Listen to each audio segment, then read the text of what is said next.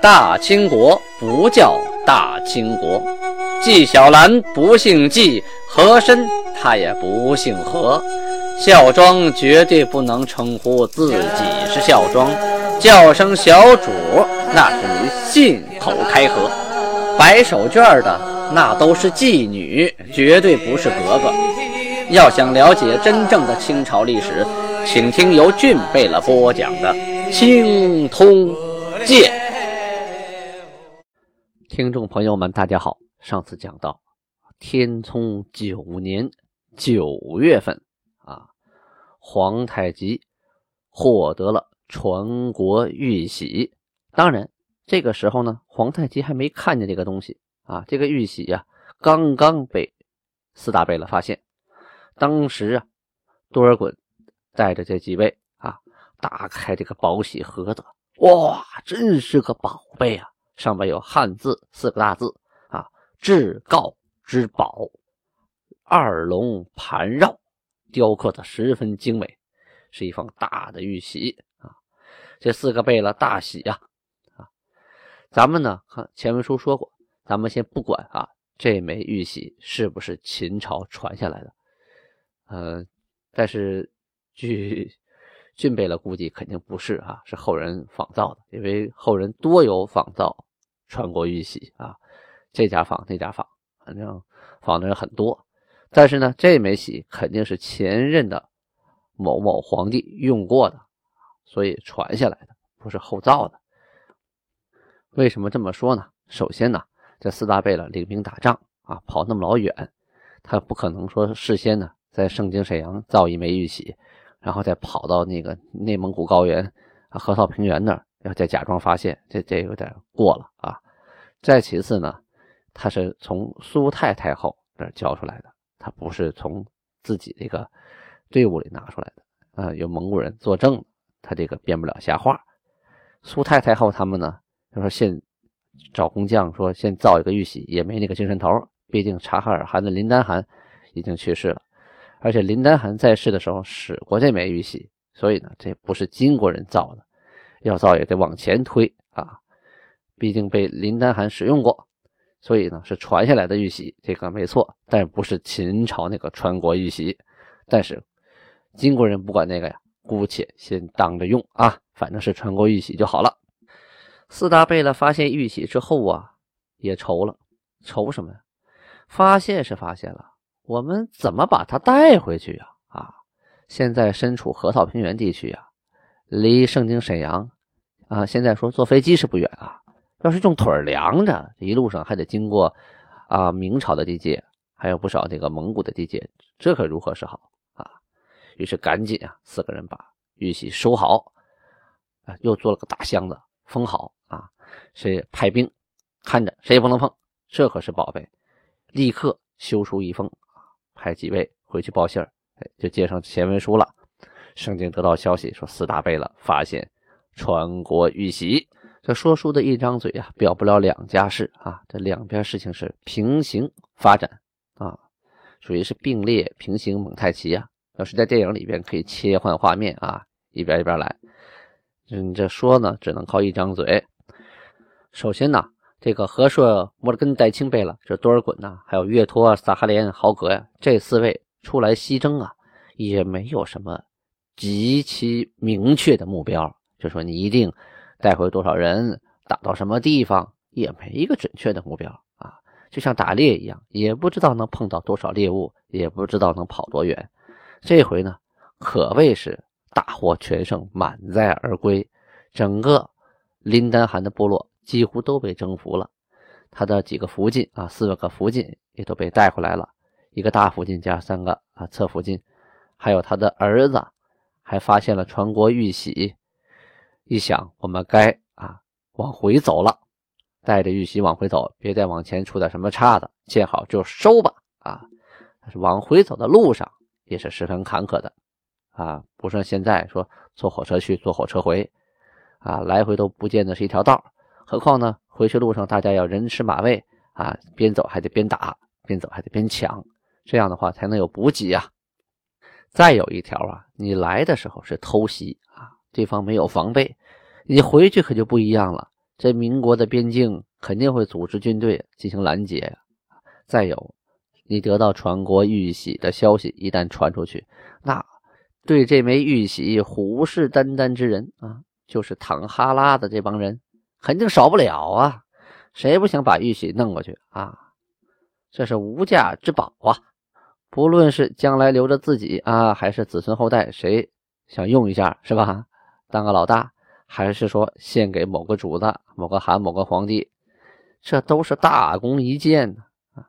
所以呀，这金国部队回国的途中是危机四伏啊。咱们转过头说，金国都城沈阳城、盛京城这个地方啊，得到四大贝勒送来的事儿之后啊，哎呀，大家心情开始激荡了。首先呀，秘书院的贾腊张京。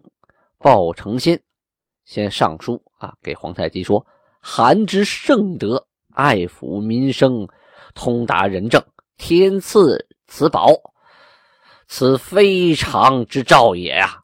什么意思啊？这是拍马屁的词儿啊！当然了，过去的人呐，十分迷信啊，不管发生什么事啊，都觉得呀是老天爷安排的啊，这是上天之意，所以呀。皇太极在这个时间段得到了这个宝贝，这也是上天给的一个祥兆啊。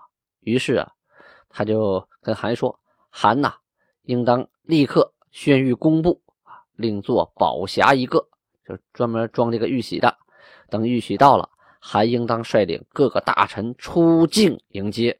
那出了国境去接啊，这就不是出城门啊这么简单了。”到我们国境线以外的地方去迎接，接到宝玺之后啊，要由南门进入韩室啊，以养天赐。为什么这个太阳啊在正南边啊？最高的时候在南方，所以呢，从南门进，表示这是老天爷给的宝玺。其实太阳离我们那么远，一个大火球，它能给你什么呀？啊，它过去呢，就是一个形式，告诉大家我们是名正言顺的一国之君。而且他提出很关键的一条，说呀，把得到宝玺啊这个整个过程都写下来，写完之后呢，用这个宝玺盖上印，然后发到各个啊诸身蒙古汉人，让全国的人民呐都知道啊，韩得到天赐宝玺这件事儿啊。韩看了这个奏章说，嗯，有道理啊，一个是怎么做匣的。一个是怎么迎接，三一个是怎么使用啊？要把这个事情做大，让大家知道我是名正言顺，老天爷赐了我一枚传国玉玺。话分两头，这边四大贝勒呀，收好玉玺，准备啊返程。向回走的时候啊，首先渡过卡村河，抵达了库赫城。当时啊，兵部和硕贝勒。岳托呀，生病了啊，病的还很重，就带兵一千呢，驻防在库赫城，一边驻防啊，一边养病。看守呢，已经投降的察哈尔部众，吏部和硕莫尔根代清贝勒呀，就是这个多尔衮的，还有礼部的撒哈林贝勒和汗的儿子和硕豪格贝勒，带着兵，带着察哈尔汗的儿子额尔额尔克孔贵尔。和各个大臣啊，就奔民国的山西这一片了啊！路上你不能空着手回来呀，就近的看哪有钱的往哪打。山西有名的晋商发源地，那个地方自古商贾云集啊，本身就会做买卖，钱也多啊，所以啊，不能走空到那一看搂一把啊！所以呢，带着兵进了平鲁卫。平鲁卫是哪儿啊？就是今天的。山西省朔州市往北一点啊，我在那个城平鲁卫城现在还在啊。当时在那拍了两个月的戏，这城墙城门都在。大家感兴趣呢，可以开车去看一看。当时啊，镶白旗的白牙拉超哈啊，白牙拉就是护军呐啊，管甲腊的名叫博尔果伊啊，这个人带着二十来人，跟大明右卫兵二百多人遭遇了。这二百多人打二十多人，这明显明朝兵力上是有优势的。但是这个博尔果伊呀啊，身经百战，而且手底下这二十多人呢，也都披盔贯甲啊，全身的装备毫无惧色，直接冲向了大明这二百多兵。一场激战之后呢，哎，自己这边啊，一个人没死，一个人没伤，还抓了对方一个活口。把这二百多人赶走之后啊，啊，周边的村庄啊、卫所呀，就没人保卫了啊，开始抢东西啊。抢完了东西送哪去？送给大部队啊，把所获的牲口啊、米呀送到岳托贝勒军中。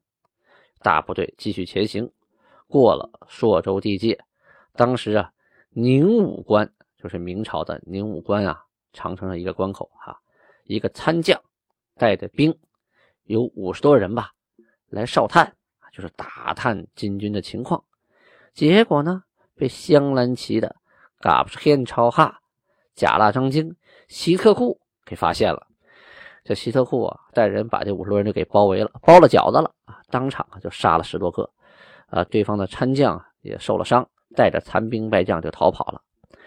这个大军后来抵达了长白境啊，三个贝勒呢派遣嘎布什罕超哈，这个嘎布什罕呢就是护军里的前哨兵啊，就是先锋里的先锋啊。派这个嘎布什黑嘎布什黑超哈额真叫劳萨，他还有个号索翁克洛巴图鲁，意思就是熊克洛巴图鲁啊，就是海东青巴图鲁的意思。海东青架在胳膊上那个猎隼啊，就架那个鹰猎鹰那个东西，满语叫熊克洛啊，封的号是熊克洛巴图鲁，汉字写成索翁克罗巴图鲁啊，命令他命令劳萨这个人星夜啊。前行，就是你不能停，我们大部队休息，你半夜也往前走，不能让明朝有喘息的机会。一作为哨探，二啊干扰对方。第二天一大早啊，劳萨呢就遇到了大明国洋房口的步兵出战啊，二兵相接，打在一处。别看这个金国的部队啊，走了一晚上，仍然是精神饱满，这战鼓一擂，号角一吹呀。俩眼珠子瞪得倍儿圆呐，而且这些人呢，战斗力确实很强，身披重甲啊。民国的人没挡住啊，被打跑了。金军乘胜追击，第二天呢，又破了宁武关明军的哨卡啊，斩杀了十来个人，活捉了两个。紧接着啊，毁了这个哨卡，就可以入关了，翻过长城了啊，就可以进掠代州路，这就是长城以内地区了啊。大部队进了长城之后啊啊，都驻扎在忻州地区。忻州啊，就是现在的山西省一个地方啊，古称啊秀容，简称新啊。它在山西省的中北部，北倚长城，与大同、朔州为邻；西隔黄河，与陕西、内蒙相望；东临太行，与河北接壤啊；南平石关岭，与太原、阳泉。吕梁比连这个地方确实是一个军事要地呀，啊，四通八达呀，你想往哪边打都行啊。这回这金国部队啊，就犹如虎入羊群一般呐，啊，而且还不是一只虎，是一群虎啊。于是哥达贝勒下令啊，各个部队自己找方向啊，唰，一下就散开了，四周抢掠呀。但是呢，你不能骑胜不顾家啊，你去抢别人也得保护住自己的营盘呢。命令整黄旗、卡尔卡马带领部队啊，专门防范由新州城可能出来的明朝部队。金国部队在新州地界这么一抢，那新州城能不派兵吗？当时啊，大明新州城就出兵一千呐啊，结果呢，这一千人不禁揍啊，被这个前哨兵就嘎布斯罕超哈呀，就给打败了，没上正规部队呢。